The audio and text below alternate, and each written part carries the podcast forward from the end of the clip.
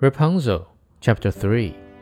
Oh, answered he, be merciful rather than just, I have only done it through necessity. For my wife saw your rampion out of the window and became possessed with so great a longing that she would have died if she could not have had some to eat. Then the witch said, If it is all as you say, you may have as much rampion as you like, on one condition. The child that will come into this world must be given to me. It shall go well with the child, and I will care for it like a mother. In his distress of mind, the man promised everything.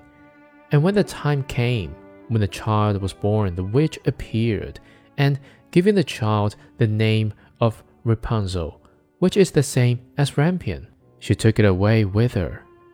Rapunzel was the most beautiful child in the world. When she was 12 years old, the witch shut her up in a tower in the midst of a wood, and it had neither steps nor a door, only a small window above. When the witch wished to be let in, she would stand below and would cry,